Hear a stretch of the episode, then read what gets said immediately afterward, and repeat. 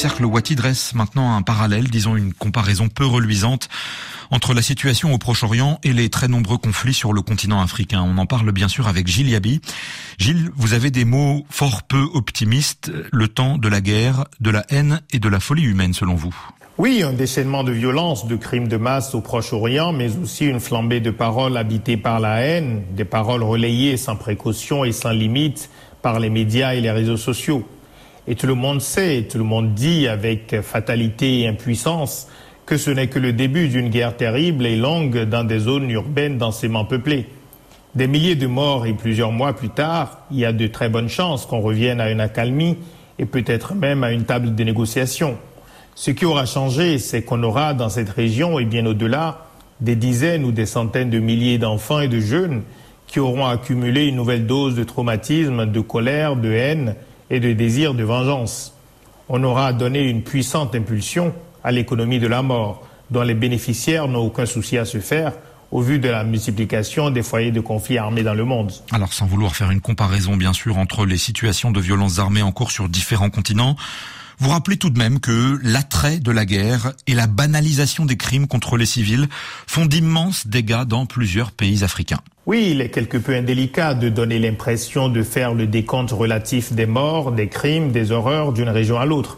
C'est indélicat, mais on n'a pas vraiment le choix. Nous ne pouvons pas nous détourner des horreurs qui se déroulent, par exemple, au Soudan depuis six mois maintenant, avec des crimes de guerre, des viols, des indices de nettoyage ethnique dans le Darfour, le déplacement de 5 millions de personnes fuyant la guerre. Selon l'organisation ACLED, le bilan dépasse les 9 000 morts depuis le début de la guerre. Celle-ci tue aussi par la faim et par l'effondrement des systèmes de santé. Selon les Nations Unies, plus de 1200 enfants de moins de 5 ans sont morts de rougeole et de malnutrition dans neuf camps de réfugiés au Soudan entre mai et septembre dernier et des dizaines de milliers d'autres pourraient mourir d'ici la fin de l'année. Vous pensez aussi bien sûr au Sahel central, où l'exaltation de la guerre semble avoir remplacé tout effort de formulation de réponse politique aux crises. Oui, on ne peut pas se détourner de la reprise de la guerre au nord du Mali, ni de la réponse militaire qui écrase toutes les autres dimensions au Burkina Faso et s'accompagne d'un durcissement du régime de Ouagadougou. Et on doit maintenir la tension sur le Niger, plongé dans une impasse où le départ des militaires français va peut-être enfin permettre de se poser la question de ce qu'aura apporté le coup d'État du 26 juillet aux populations que prétendent représenter les officiers au pouvoir.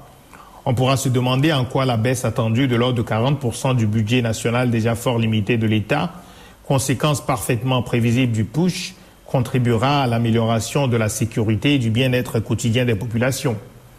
Nous ne sommes pas seulement dans un moment d'exaltation de l'usage de la force, nous sommes dans un moment d'assaut continu contre toute pensée réaliste, modérée, qui se projette au-delà du court terme.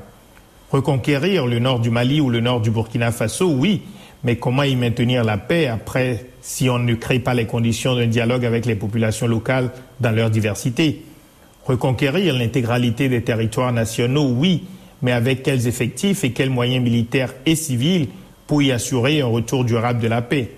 Renforcer les moyens des forces nationales, oui, c'est absolument légitime, mais n'a-t-on pas suffisamment d'exemples d'États dotés d'armées fortes qui n'arrivent pas à garantir la sécurité parce qu'ils pensent que la force peut se substituer à la mise en place d'institutions qui peuvent créer progressivement de la confiance et organiser la coexistence pacifique. Gilles Yabi du Cercle de réflexion Wati, merci beaucoup et à la semaine prochaine.